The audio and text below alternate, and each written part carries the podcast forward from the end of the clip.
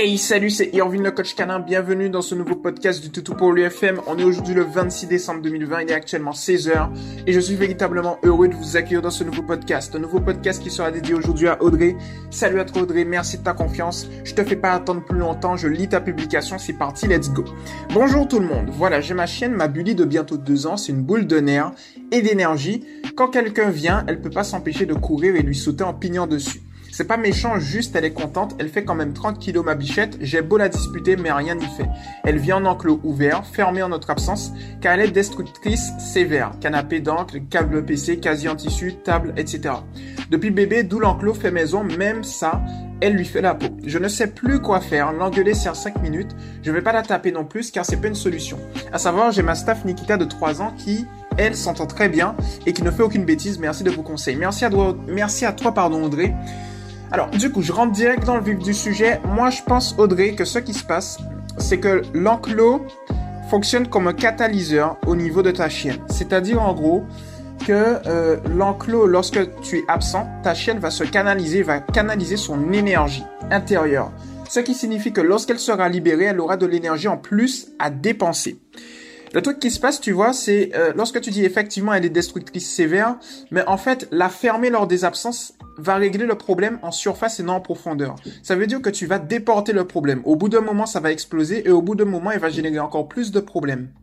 Et c'est ce qui est en train de se passer, tu vois. C'est-à-dire que plus le temps va passer, plus ça va monter crescendo parce qu'il y a une mauvaise gestion au niveau de son énergie.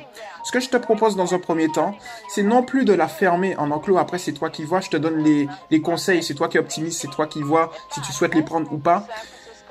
C'est toi qui décides. Mais en tout cas, moi, ce que je pense, c'est que si tu retires l'enclos, tu vas commencer à traiter le problème en profondeur. Oui, c'est difficile. Oui, c'est compliqué. Oui, il faudrait être fort mentalement. Oui, il faudra se baser sur une stratégie long terme parce que ça va durer longtemps. Mais oui, ça va fonctionner. Et oui, tu vas régler le problème. Et oui, ta chienne sera comme ta, comme ta staff, pardon, 1, 2, 3, j'ai bugué, Nikita de 3 ans, elle fera aucune bêtise à terme. C'est-à-dire que ton chien, ta chienne, elle est ce qu'on appelle une être symbiotique. Elle s'adapte à l'homme, elle s'adapte à l'humain. Les chiens en général sont des êtres symbiotiques. Ça veut dire qu'elle est véritablement en mode qu'est-ce que je dois faire? Montre-moi s'il te plaît. Sur cette base-là, ta chienne va évoluer en conséquence dans son processus éducatif en fonction de nos actes conscients comme inconscients. C'est-à-dire qu'on a pu valider certains comportements chez elle inconsciemment. D'où le pourquoi on ne comprend pas certains comportements chez elle. Bon, donc ça c'est un premier point. Moi je te conseille vraiment sincèrement de retirer cet enclos lorsque tu n'es pas là et essayer de trouver d'autres moyens. Et je vais te donner ces moyens justement. Le premier moyen, c'est la dépense mentale. C'est-à-dire qu'il faut que tu enrichisses ta dépense mentale par l'intermédiaire de tricks, par l'intermédiaire de jeux intelligents, par l'intermédiaire de tapis de fouilles. À l'extérieur de la maison, tricks, prélude éducatif, interlude. Voyons les, les, trois euh, au cas par cas. Le prélude éducatif, c'est que tu vas tout simplement lui demander un assis dès que tu souhaites lui donner quelque chose ou dès qu'il y a un croisement. Ça va lui permettre de se canaliser. Comment ça se passe? On appelle ça également la méthode Primac. En gros, un congénère arrive, elle est excitée d'aller voir ce congénère pour aller jouer. Elle va commencer à tirer. Tu vas t'arrêter net, tu vas attendre qu'elle tire dans le vent, et lorsqu'elle a terminé de tirer, tu vas lui demander un assis. Dès qu'elle est assise, tu la félicites et tu lui donnes l'opportunité d'aller voir ce congénère. Ça va lui permettre de comprendre dans sa psychologie profonde que le assis égale permission. Puis-je faire ceci? Puis-je faire cela? Elle va aussi comprendre que c'est, elle va croire que c'est elle qui t'éduque toi. Donc c'est ça qu'on veut en fait en éducation canine. Tu vois ce que je veux te dire? Et de là, elle va se canaliser, elle va te demander la permission, elle va plus généralement s'asseoir. Aussi plus généralement, il faut que tu lui demandes de s'asseoir dès que tu souhaites lui donner quelque chose. Début, fin d'une promenade, on a vu, congénère qui arrive, on l'a vu, une caresse, une félicitation, un repas, début d'un repas par exemple, tu lui demandes un assis. Ensuite, on a l'interlude éducatif. C'est tout simplement de lui demander de s'asseoir entre deux éléments, entre deux roues, entre deux voitures, entre deux vélos, entre deux congénères. Ensuite, on a les tricks. Pas bouger, fais le mort, tu peux utiliser ça. Aussi, tu peux optimiser avec des promenades en liberté, en, forêt par exemple, accompagné de d'autres personnes bien évidemment, je le rappelle. Pour plus de sécurité, parce qu'on ne sait jamais qui on peut croiser en forêt. Et donc, du coup, de là, avec le temps, avec la pratique, elle aura tendance à mieux se canaliser. Ensuite, à la maison, eh bien, moi, ce que je te conseille, c'est de faire des tricks également, pas bouger, fais le mort, etc. Et de l'autre côté, eh bien, je te conseille de faire des, jeux intelligents à plusieurs paliers de difficulté. On, a aussi ce qu'on appelle, c'est la marque Trixie. Tu peux le trouver sur Internet. Tu peux l'acquérir et tu vas te rendre compte que ça va permettre à ta chaîne de mieux se dépenser. Tu as aussi les tapis de fouille et tu as les petites balles avec des petits trous à l'intérieur où tu peux mettre des croquettes, ses repas et euh, elle est obligée de jouer et réfléchir avec pour pouvoir manger tranquillement. Comme j'aime bien le dire, chien fatigué, chien qui dort, chien qui dort, chien qui n'a plus le temps de détruire d'une part ou de sauter de l'autre côté. En parlant des sauts, je te conseille ici, ta chienne a fait un mauvais lien de cause et effet. C'est-à-dire qu'elle se dit, lorsque je saute, j'arrive à capter leur attention. Or, il faut qu'on se base sur le principe numéro 1 de l'éducation positive scientifique, qui est tout simplement qu'un chien recherche deux choses dans sa vie. Des récompenses et de l'attention, en sachant que ton attention à toi, Audrey, est une récompense dans ton processus, votre processus éducatif. Sur cette base-là, ce qu'il faut faire, c'est l'ignorer. Que ce soit toi, que ce soit des invités, il faut l'ignorer. Ne pas la regarder, ne pas la toucher, ne pas lui parler. Donc si un invité arrive, s'annonce à ton niveau, au niveau du pas de la porte, et qu'elle commence à sauter sur l'invité, l'invité doit ignorer. Pas toucher, pas regarder, pas parler. Si elle continue, dans ce cas-là spécifiquement, l'invité recule, tu fermes la porte, tu attends 10 secondes et tu retentes. Jusqu'à ce que tu puisses contrebalancer, c'est-à-dire que elle va comprendre au bout d'un moment qu'elle n'arrive plus à capter l'attention de tes invités ou ton attention comme ça. Et de là, eh bien, elle va tout simplement se canaliser et va opter pour un autre comportement. Quel est cet autre comportement? C'est tout simple. Elle va se calmer, elle va s'asseoir, elle va regarder, elle va observer, elle va être en mode qu'est-ce que je dois faire maintenant? Puisque mon précédent problème, tout du moins problème, mon précédent comportement ne fonctionne plus. Donc du coup, là, le problème, c'est là où je voulais en venir, va se résoudre de lui-même. Donc du coup, dès qu'elle est assise, tu la félicites, l'invité lui donne de l'attention et de là, il n'y a pas de souci. Pourquoi je dis justement, eh bien, que euh, c'est mieux de l'ignorer ou réorienter son attention lorsqu'elle fait dans notre jargon d'humain une bêtise? Parce que la, la réprimande sera contre-productive. Le chien se base sur le principe numéro 2 également pour évoluer dans son processus éducatif. Le but de l'éducation est d'adapter le comportement naturel et nécessaire de ton chien, de ta chienne à la vie domestique. Ça veut dire que tout chez le chien est un comportement naturel et nécessaire. Tout. Le chien est un être symbiotique. Ça, je sais plus si je l'avais dit peut-être. Mais ça veut dire qu'il se base sur nous pour évoluer.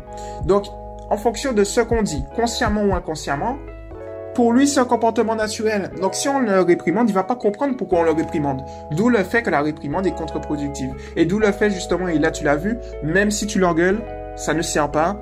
Ça va servir 5 minutes et ça fonctionne plus après. Ce qui prouve, justement, que la réprimande est contre-productive parce que si la réprimande fonctionnait, ça ferait longtemps qu'on aurait une ribambelle de toutou bien éduqué, mais on voit que ça fonctionne pas comme ça. Il faut qu'on se base sur un concept positif, scientifique et technique. Alors, et pratique aussi. Mais ce qui est bien dans notre méthode, c'est que la, technique et la pratique, c'est lié. Donc ça, c'est top. Je donne des conseils à fort potentiel de personnalisation. Alors, donc du coup, moi, je te conseille ça, je zozote aujourd'hui. je te conseille ça au niveau des sauts. Maintenant, moi, je pense très clairement que la source du problème, c'est pas tant le fait que ta chienne saute, c'est le fait que tu vas en fait l'enfermer et comme je te l'ai dit, ça va favoriser un trop plein d'énergie. En d'autres termes, en fait, tu as tu as conditionné ou tu as préparé une bombe à retardement. tu vois ce que je veux te dire? Pour imager. Euh, c'est-à-dire que si tu veux, tu prends un verre, tu mets de l'eau, tu vois, et à un moment, le verre va déborder. Et c'est ce qui est en train de se passer, et ça va montrer crescendo, en fait, si tu ne casses pas la chose. C'est-à-dire que je peux te dire, oui, je peux, j'aurais juste pu, tu vois, répondre à ta requête en haut, parce que ton problème initial, c'est le fait qu'elle saute.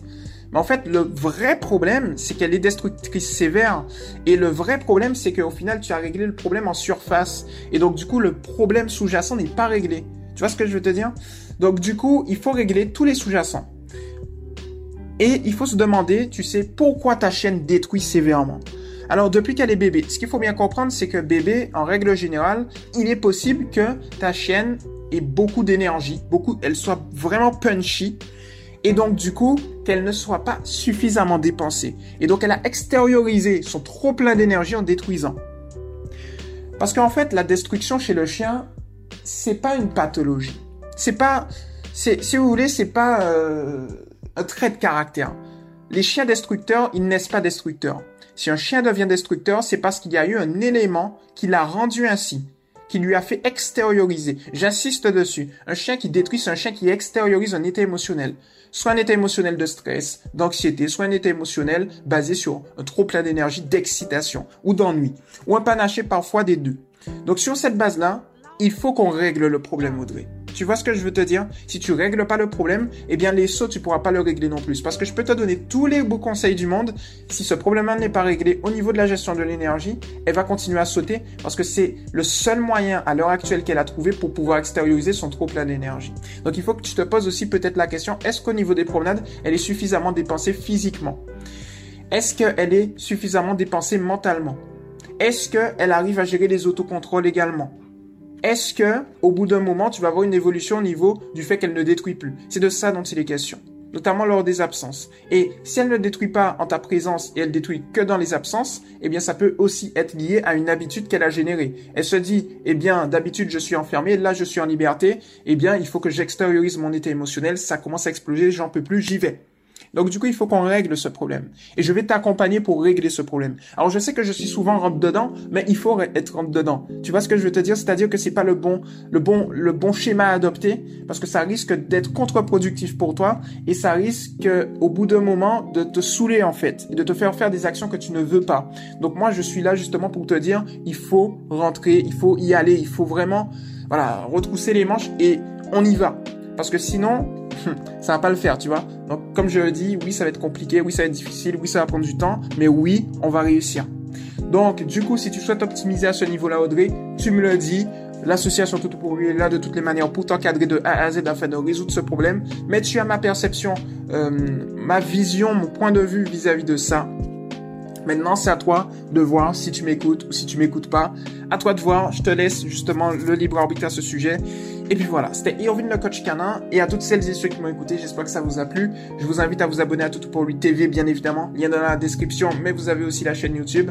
Je vous invite aussi, si vous n'êtes pas encore sur le mouvement Tout pour lui, c'est éducation positive pour les chiens officiels entre crochets. C'est du 6 Tout pour lui. Ouh là là, je reprends mon souffle. Donc du coup, voilà pour le coup, Audrey. J'espère que ça t'a plu ton podcast. Et tu me tiens au courant si tu le souhaites. Je t'invite à me tenir au courant pour qu'on puisse optimiser. Mais pour moi, très clairement, il faut euh, retirer cette cage et puis euh, et puis gérer ça. Tu vois ce que je veux te dire? À la limite, essayer de de toutes les manières, lorsque tu vas faire cette dépense mentale, tu vas te rendre compte que tu auras déjà de très bons résultats. Tu pourras également optimiser au niveau des sauts. De l'autre côté, elle va détruire moins. De l'autre côté, ton canapé, angle, etc., eh bien, il faudra au bout d'un moment, pendant un certain temps, cacher ou euh, quand je dis cacher, c'est par exemple cacher certains câbles, cacher certains trucs lorsque tu n'es pas là, et faire ce que j'appelle au lieu de la mettre dans une cage, la mettre dans une pièce pour limiter les erreurs, c'est-à-dire une, pièce grande, aérée, où il y a peu d'objets, ou même si elle détruit, c'est pas grave parce qu'on sait qu'on est dans une optique où on va régler la situation, on sait qu'on est dans une optique où, eh bien, elle est critique et qu'elle se rééduque. Donc, du coup, on fait une pièce pour limiter les erreurs. Donc voilà pour le coup, ce que je te propose? C'était Erwin le coach canin et on se retrouve très rapidement dans un prochain podcast. Ciao